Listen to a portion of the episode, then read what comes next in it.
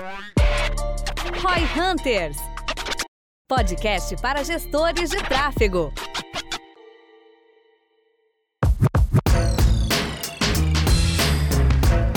Voice Marketing. Estamos aqui hoje então com o André Costa para falar um pouquinho mais sobre esse tópico, um tópico talvez na minha visão assim bem pouco falado no Brasil, né? O pessoal não faz muito, mas certamente uma questão bem difundida nos Estados Unidos. A gente tem série de números que a gente quer conversar um pouco hoje aí. Estamos trazendo o André Costa com a gente, que tem bastante experiência nisso. É, a gente vê aqui no Brasil praticamente nada sobre esse assunto, os, pró os próprios voice speakers, né, que são esses dispositivos, esses devices, a gente já citou o Alexa aqui em alguns episódios, uh, são coisas que estão começando a surgir, a gente já tem os assistentes de voz nos smartphones, né, ali a Siri nos acompanha para pouca coisa que funciona de verdade, mas é uma tendência e a gente queria falar um pouquinho com o André Costa, que é um brasileiro que está há algum tempo em Nova York e está trabalhando especificamente com isso. E acredito que ele possa nos trazer um pouco de luz a isso que é um pouco ainda obscuro no cenário brasileiro. André, para começar a introduzir, cara, quem tu é, o que, que tu tá fazendo aí, quanto tempo tá, tu tá aí, quando que tu saiu do Brasil, dá um contexto pra galera que não sabe quem tu é ainda.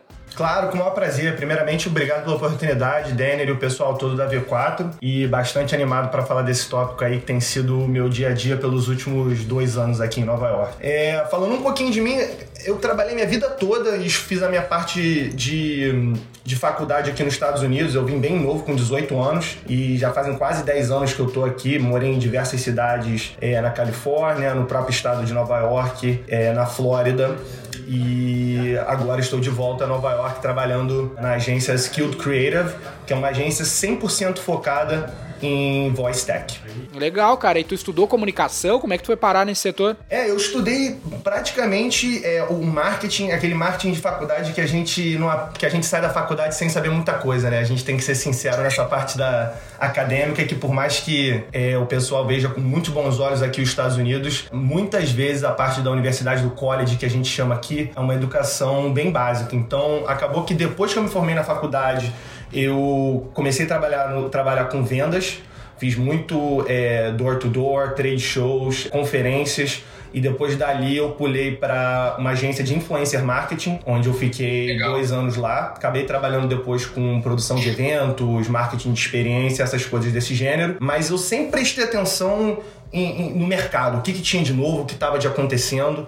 É, eu, tinha, eu tenho minhas referências e quando eu vi que o Mark Cuban e o Gary Vaynerchuk estavam falando sobre voice bullish do jeito que eles estavam falando, eu vi que tinha alguma coisa de especial ali e comecei a olhar com mais, mais atenção ao mercado, que foi quando eu vi que tinha um mercado inteiro de agências aqui nos Estados Unidos, mais focado em Nova York, e, e eu fiz um approach para trabalhar com eles aqui e, o, e desde então tô com, com o pessoal da Skilled. Irado, cara. A gente não tem muita informação, como eu te falei, sobre voice marketing aqui no Brasil, é tudo meio novidade, a não ser a brincadeira que eu fiz aqui da Siri, que não funciona direito, mas a gente tava tentando levantar uns números, pelo que a gente viu, assim, tem própria Alexa, já é algo bem popular nos Estados Unidos. O que que tu sabe aí sobre o contexto do tamanho disso, que relevância isso já tem ou tá tomando aí no mercado americano? Sim, claro. Então, a Alexa saiu em 2000, foi lançada, né, em 2015 e 2016 pela Amazon e hoje já tem mais de 100 milhões de dispositivos é, em lares americanos, né? Os números dizem que a cada, a cada quatro lares americanos, um deles já tem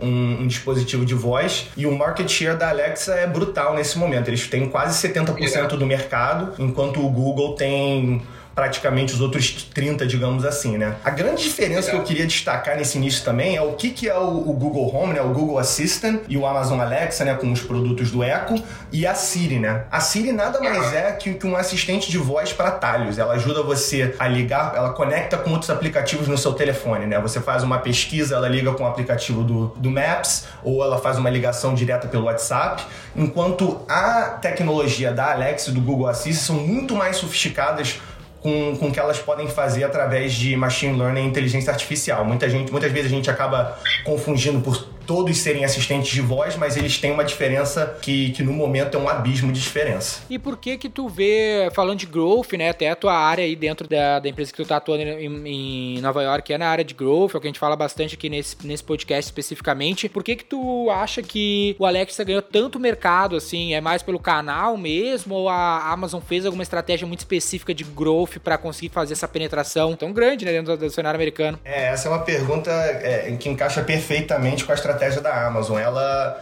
nada mais fez que foi uma, uma estratégia de distribuição. Ela praticamente tem margens pequenas ou quase nenhuma nos produtos pelos descontos que elas fazem durante o Prime Day ou a própria Black Friday e outras épocas do ano para ter essa grande distribuição no, no, no, país. A gente tem uns dados bem interessantes em relação à, à, plataforma de voice, que ela é a plataforma que cresceu mais rápido na história da humanidade, até mais que os smartphones, devido a essa estratégia é, agressiva de distribuição da Amazon de ter os aparelhos que são a porta de entrada da Alexa nos lares americanos para mudar o, o comportamento do consumidor para cada vez mais utilizar o voice e assim é, continuar a estratégia deles para cair para o lado de, de transacionar e monetizar é, por outras formas. É, o que a gente percebe aqui, André, é que a ideia da Amazon é transformar o Alexa num canal de vendas, né? Para que eu estava testando a Alexa aqui e toda busca que tu faz para comprar algo, qualquer coisa, a Alexa vai procurar dentro da Amazon praticamente como o buscador principal dela. Então, a ideia não é de fato ganhar dinheiro com o produto, né, com o device, mas sim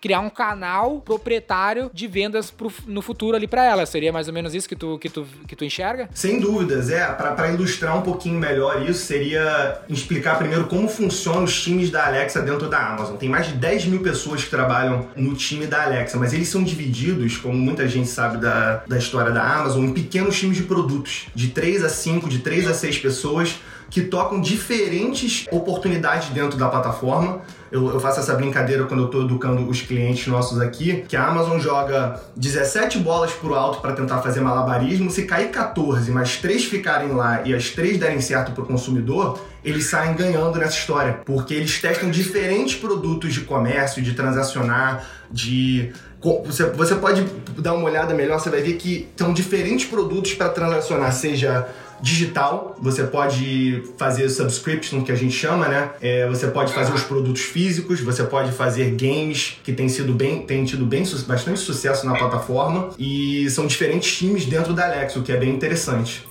Irado, cara. Uma, uma questão que eu queria entender, assim, André, como é que funciona uh, na prática as ações que tu faz de voice marketing? Por exemplo, tu tem ali, beleza, tem as coisas mais de assistente, que é o que a gente no Brasil tá acostumado, né? Então ali, compra aquilo, anota aquilo, me leva para tal lugar. Acho que a maioria das pessoas estão acostumadas mais com o do celular, né? É, o do celular, essa coisa mais básica, pelo menos aqui no Brasil. Como que são as ações, as coisas ativas, pensando em marketing? O que, eu posso marketing? fazer com esse negócio? Exatamente. Me, que vende, tu... me vende uma Alexa aí. Exatamente. faz eu comprar uma Alexa agora? Como é que, como é que funciona? Então, primeiro a gente olha para o tipo de cliente que a gente está trabalhando, né? Tem várias formas que a gente pode determinar o ROI dentro do, do projeto que a gente está fazendo para os clientes com voice, mas a gente primeiro olha para o cliente. Um dos nossos clientes aqui que eu posso dividir é a Meredith Corporation, uma das maiores publicadoras do mundo de revistas de People Magazine, Entertainment Weekly, All Recipes, etc. Para eles, o mais importante quando a gente começou a trabalhar com eles é como a gente pode criar um modelo de publicidade dentro da Alexa. É um, é, o business deles é movido a advertising, eles não estão interessados em vender revista, em nada disso, em, em, subscriptions. Era como a gente pode trazer os nossos parceiros de publicidade que já compram mídia com a gente para criar um canal extra de mídia através de voice. Como a gente pode trazer uma audiência nova para esse canal e como a gente pode é, integrar com os nossos parceiros de mídia. Então, o que a gente fez foi um, um, um processo de pesquisa muito grande em quais publicações que fariam sentido para o voice, e nesse caso foi o All Recipes, que é uma revista aqui bem, bem conceituada no, no ramo de culinária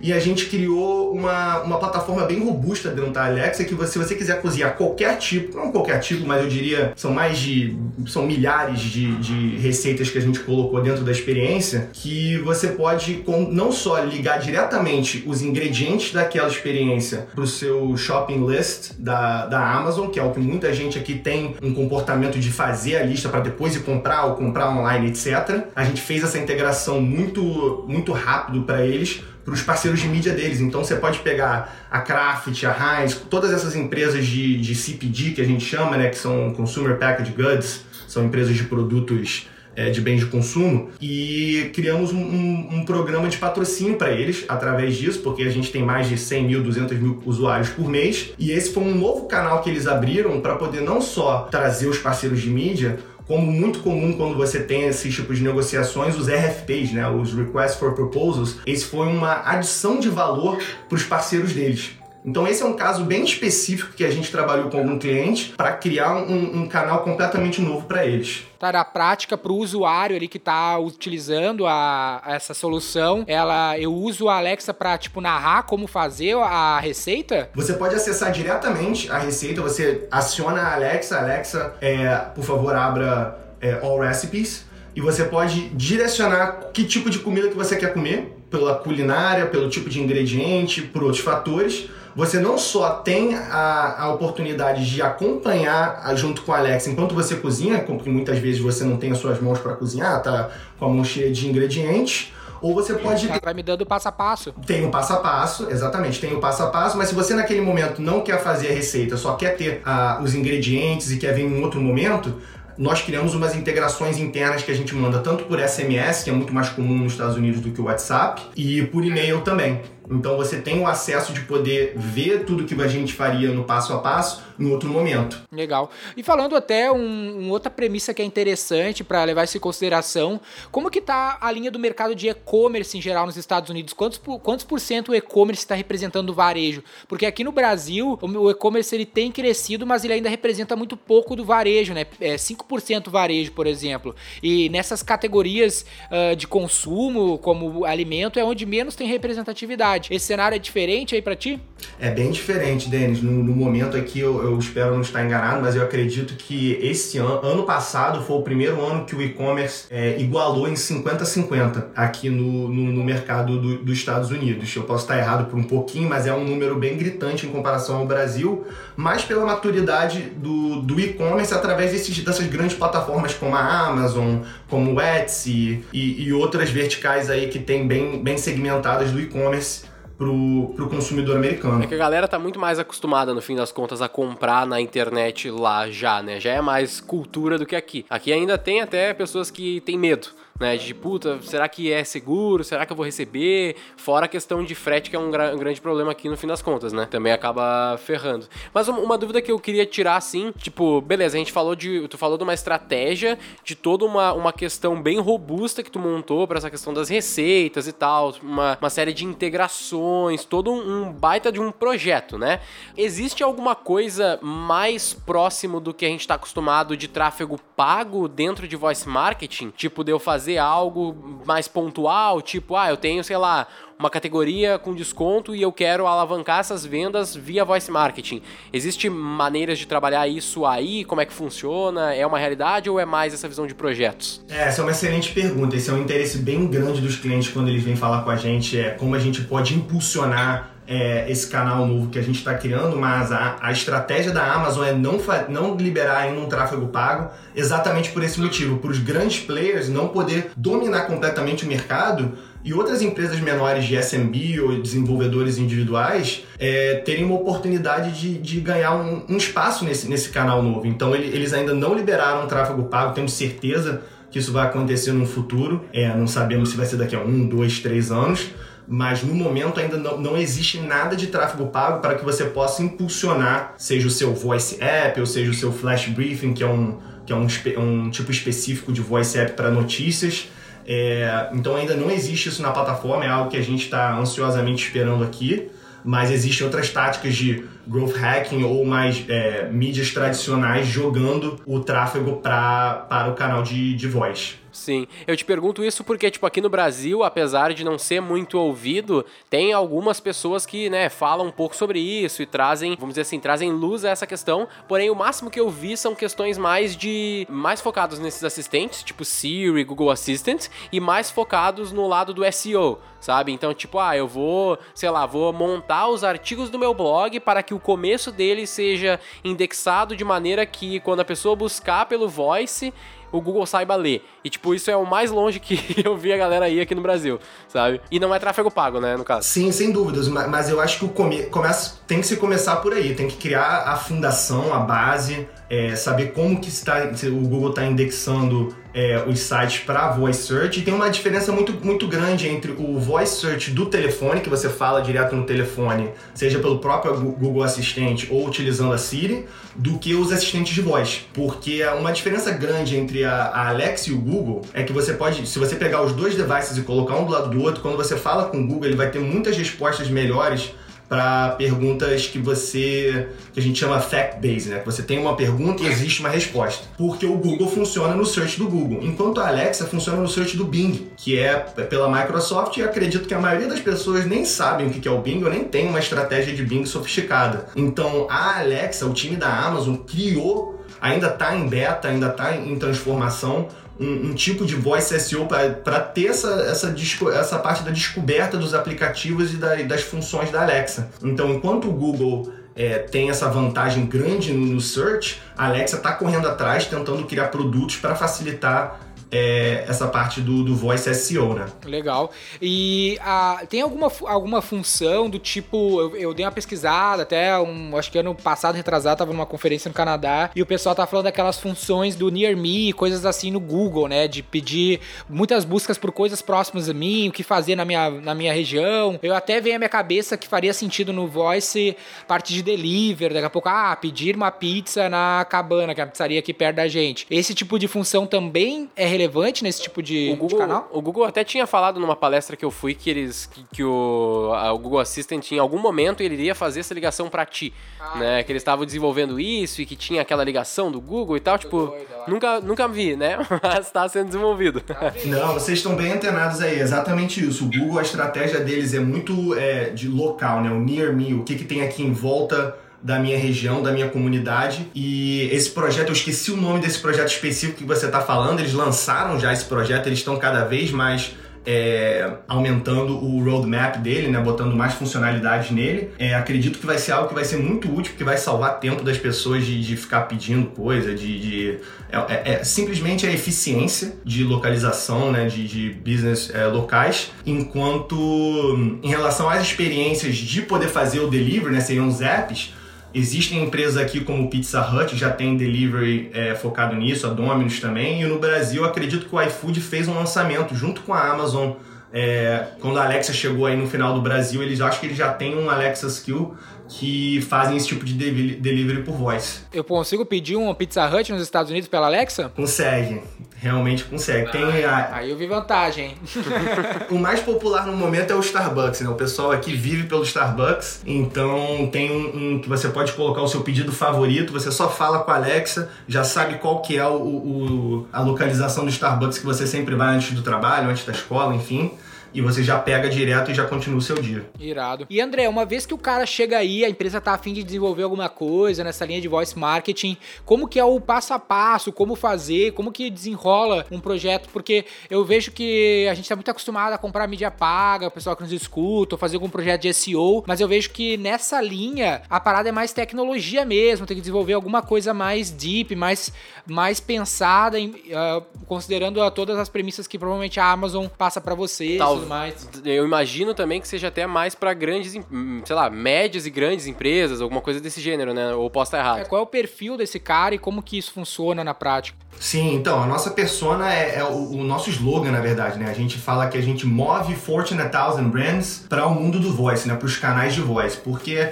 na verdade, como é um canal muito novo ainda, que é, é são soluções relativamente complexas, é, as empresas que têm o budget e, e o apetite para poder trabalhar nesse espaço são grandes corporações. Então, na sua grande maioria, né, a gente pode dizer, as grandes corporações elas têm sistemas legacy, né, elas têm sistemas mais de tecnologia mais é, antigos em, em, em, relação a integrações, APIs, enfim, é toda essa parte tecnológica. Então a gente faz uma parte de auditoria. Antes de trabalhar com o cliente, tem, a gente tem o lado do, do, da agência, mas a gente tem o lado de consultoria também que a gente, que a gente preza bastante em fazer antes com esses grandes clientes para entender o business, entender o que, que é possível fazer, o que, que não é viável na parte de tecnologia, quem seria envolvido nesse projeto. A gente faz bastante o que a gente chama de entrevistas, a gente chama de in-depth interviews, que são entrevistas muito focadas em entender as dores que aquele profissional, seja um VP, seja um C-suite executivo, como que funciona para ele o dia a dia dele, onde que o voice impactaria é, dentro do time dele, seja um time de brand, seja um time de tecnologia, seja um time de e-commerce. E a partir daí, quando a gente acha o, o, as dores daqueles profissionais né, dentro desses diferentes times dentro da organização, é quando a gente traça o escopo do que, que a gente vai fazer com voice e qual o resultado, qual o KPI que a gente está tentando é, impactar através do nosso serviço. Irado.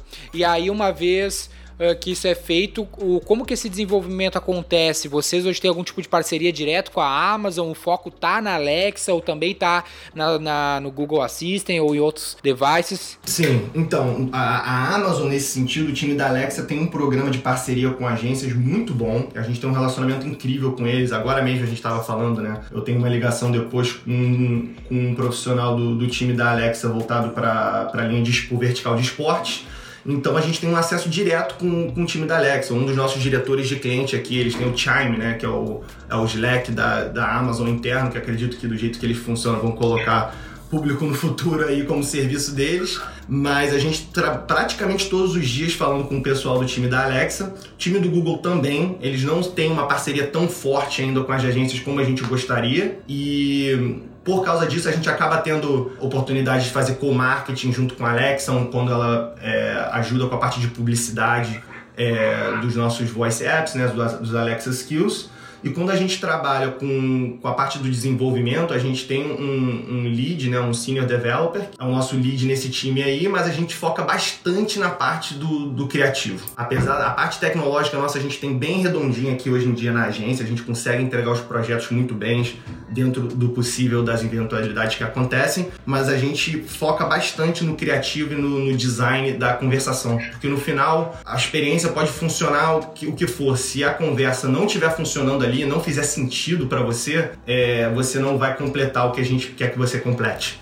Então a gente tem um foco bem grande ali na parte do design, que a gente chama de VUX, né? O UX de voice, e, e é como a gente trabalha. Uma questão que, que, que eu imagino que funcione mais ou menos assim é que quando vocês fazem essa implementação, vocês montaram ali, montaram um projeto, fez sentido com a consultoria, implementaram, e aí agora está no momento de fazer esse rollout, né? Lançar isso, vocês devem utilizar muito forte as outras mídias mais tradicionais para dar uh, vamos dizer assim, da visão que agora a tal empresa tem essa nova solução. É porque, certo? É porque ele por si só não. não ele não, não vai gerar tráfego. esse tráfego orgânico, vamos dizer assim, né? no negócio. Tu precisa fazer com que seja encontrado por outros canais. Exatamente, é, é, o que imagino, pelo menos. Não, vocês acertaram na música, exatamente isso. É uma das maiores é, reclamações da comunidade de voice, né, dos profissionais que trabalham no, no mercado é, de como achar, né? Porque a Amazon não facilita tanto quanto as pessoas gostariam de achar os Alexa Skills, etc.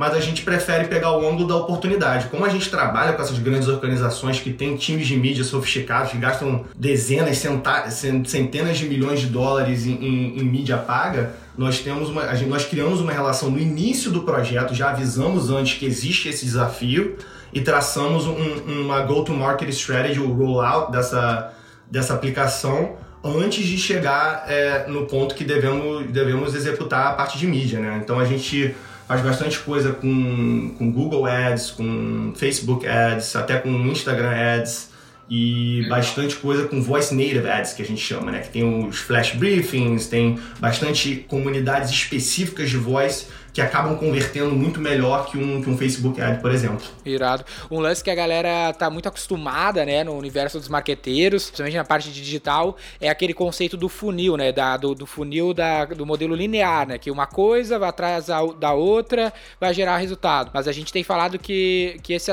que esse aspecto do funil linear, ele tem morrido para dar lugar ao no linear marketing, né, o marketing não linear. Então tu não vai investir em voice, aí o voice vai gerar tráfego e do tráfego do voice tu vai gerar venda Às vezes o voice, que junto com o AdWords, que junto com a TV, que junto com o rádio, que junto com o Facebook, junto com, com o Instagram, ele cria um marketing mais 360, que aí a estratégia como um todo cria um diferencial para tua empresa.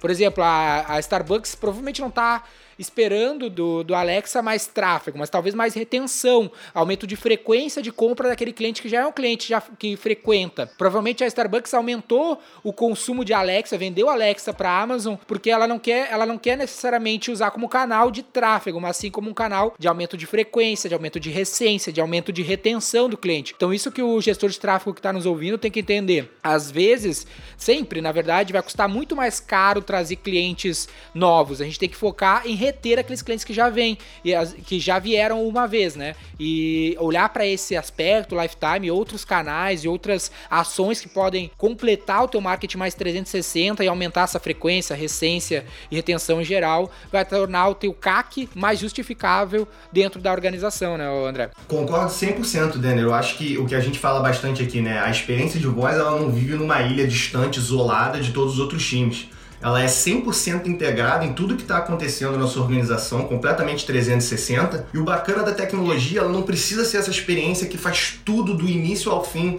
da, do, do, da jornada do seu consumidor. Ela pode ser uma experiência bem topo de funil, para adquirir novos usuários, trazer um pouco de, de, de, RP e dar uma refrescada na, na empresa, dependendo do, do, de, do, quão, do quão grande é a empresa. Ou ela pode ser uma, uma, uma do, do final do funil e somente ser para conversão. Uma coisa que não tem tanta fricção pelo voice ser muito mais fácil de você executar certas tarefas. Então essa parte estratégica de onde você vai colocar é, o seu voice app é essencial para o sucesso de, de qualquer projeto. E eu acho que um lance interessante, um espaço que o voice permite, né? Quando a gente fala de marketing, é sempre interessante umas coisas bem de fundamentos que a gente sempre reitera, que marketing não é necessariamente promoção, né? Mas marketing é bem mais amplo. Marketing começa lá no produto. E eu vejo que até por esse caso que tu contou para nós, que o marketing, que o voice marketing, ele permite até algumas pequenas mudanças no modelo de negócio da, do, das empresas para daqui a pouco se tornar um diferencial competitivo. Nesse caso, tu deu um ótimo exemplo desse cliente de mídia, eu achei super interessante esse caso, de que daqui a pouco a pessoa vai consumir o produto, que é, que é conteúdo, pelo voice marketing vai mudar o modelo de negócio, né? Que ele vai passar a monetizar de uma maneira diferente, não vendendo aquele banner normal numa revista, mas sim ganhando como afiliado da Amazon, praticamente vendendo coisa para as empresas de alimentos. Então acaba tendo brechas para te mudar o produto, mudar o modelo de negócio, né? É exatamente esse o caminho. A gente tem um, um outro cliente que eu posso dividir que é bem bacana, que é o Wall Street Journal. Eles vieram pra gente e falaram: a gente não sabe o que fazer no espaço ainda. A gente sabe que o voice vai ser importante no longo prazo, mas a gente quer fazer só um trabalho de consultoria, não vamos desenvolver nada. Fizemos um trabalho extenso durante seis meses e o foco era como a gente vai originar assinaturas por voice. Era exatamente isso, diferentes ângulos, diferentes é, paywalls, como é que a gente pode é, criar uma experiência de conteúdo para o usuário que no final vai poder transacionar e, e, aumentar o número de assinaturas. Então esse foi um projeto que o time adorou fazer aqui, que a gente apresentou agora para para o time de liderança deles, nós vamos acabamos que fomos aprovados para a segunda fase para executar então é, é, é, bem. Não, não, não é só legal trabalhar com esses clientes, como reter eles e poder continuar aumentando os projetos de voz nesse mercado. Irado. Um lance que tu comentou, né, que na parte inicial ali do projeto rola a fase de definição de KPI, assim. O que que seria, tem algum exemplo, assim, de, de um KPI que normalmente é definido ou que é interessante na, nos projetos? Tem um bem legal, eu não, eu não posso dividir ele ainda, que a gente está em, em fase final aqui de concorrência, mas é uma. É uma é uma dos, das maiores empresas de label de, de música, né? Então eles para eles era assim, como que a gente pode aumentar o número de streaming por voice. Esse é o nosso KPI principal aqui na empresa. 70% do nosso business, dos nossos artistas, vem do dinheiro de streaming nesse momento. É um mercado fragmentado, tem todos os problemas, blá blá blá. Mas como a gente pode fazer um modelo de atribuição para ver como a gente pode aumentar o número de, de streamings por voice? Porque tem uns estudos bem legais que falam que quem tem um dispositivo de assistente de voz em casa tende a escutar mais música. É um dos casos de usos mais naturais que tem você chegar depois do trabalho, de manhã, enfim, e falar direto com, com Alexa ou com Google para tocar música. Só que qual música está sendo tocada, porque muitas vezes é passivo que você está escutando, você não tem muita intenção de esconder um exato artista ou um exato momento. Então, é, essa foi a parte que, que a gente apresentou para eles que a gente poderia causar um impacto direto é, no business. Irado. Um lance que me gera dúvida, né? Falando como cientista do marketing, a gente sempre pensa em fazer pequenos testes quando a gente vai testar uma nova ação e tudo mais. Isso é possível nesse cenário de fazer um MVP, algo mais enxuto, ou sempre dar um puta trampo, ter que desenvolver um all-in assim, meu, ter que estar vencer? Como é que é isso? Então, o, o, os MVPs são essenciais para o sucesso. A gente sempre tenta dividir os projetos é, pós-consultoria quando a gente vai fazer. A não ser que a gente tenha realmente achado aquele caso de uso funciona, a gente tem toda a pesquisa e os dados por trás comprovando aquilo. Quando a gente não tem isso, a gente normalmente quebra o projeto em duas partes.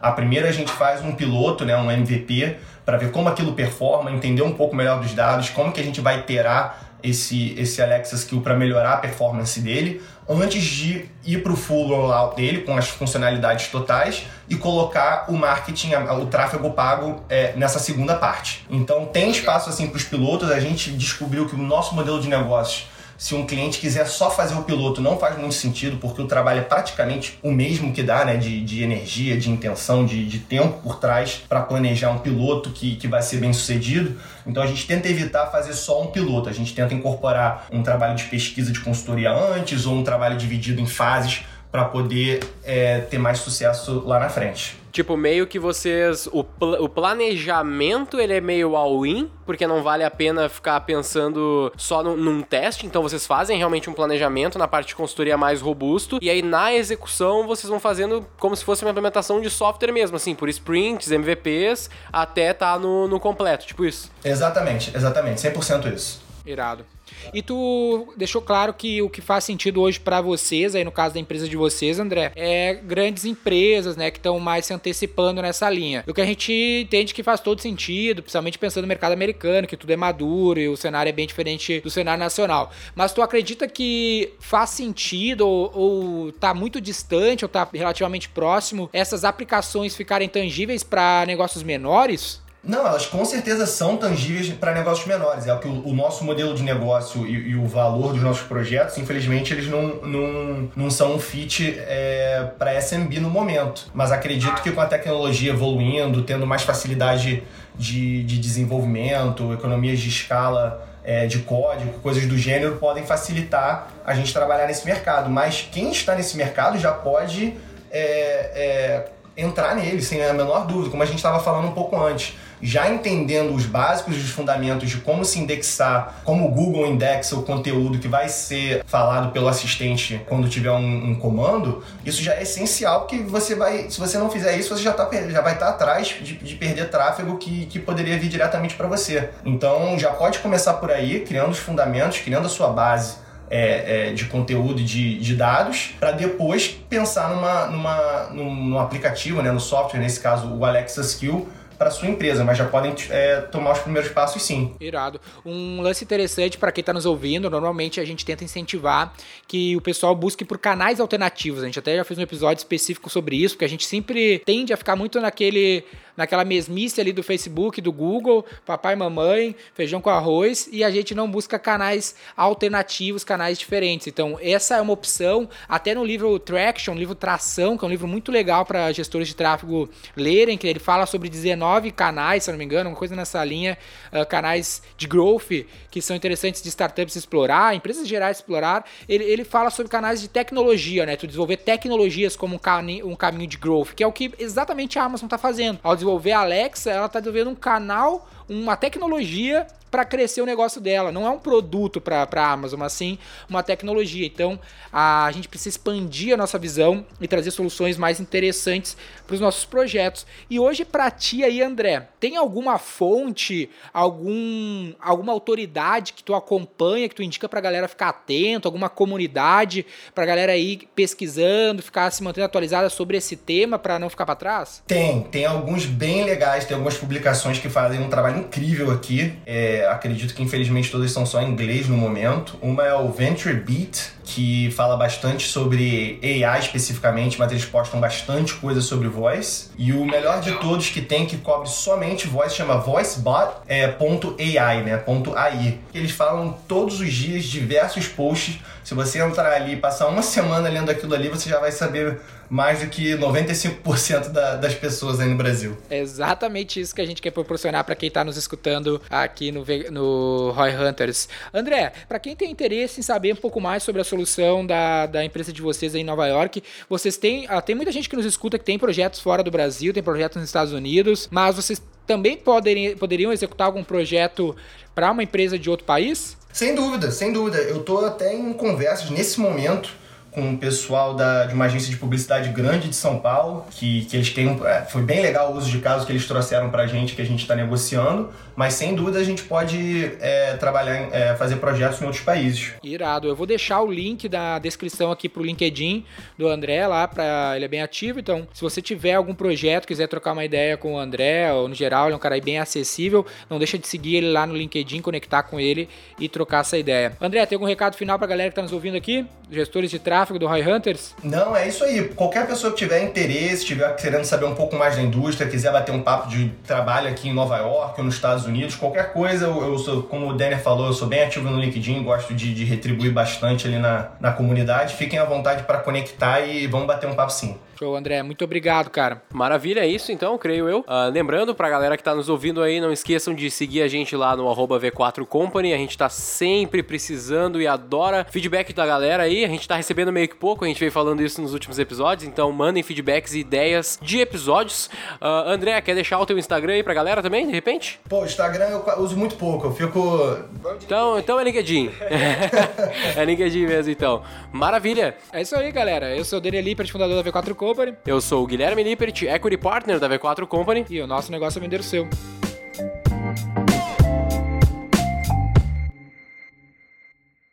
Para saber mais sobre como a V4 pode ajudar o seu negócio, ou você que é profissional de marketing digital e quer saber como ser nosso parceiro, acesse v4company.com e saiba mais.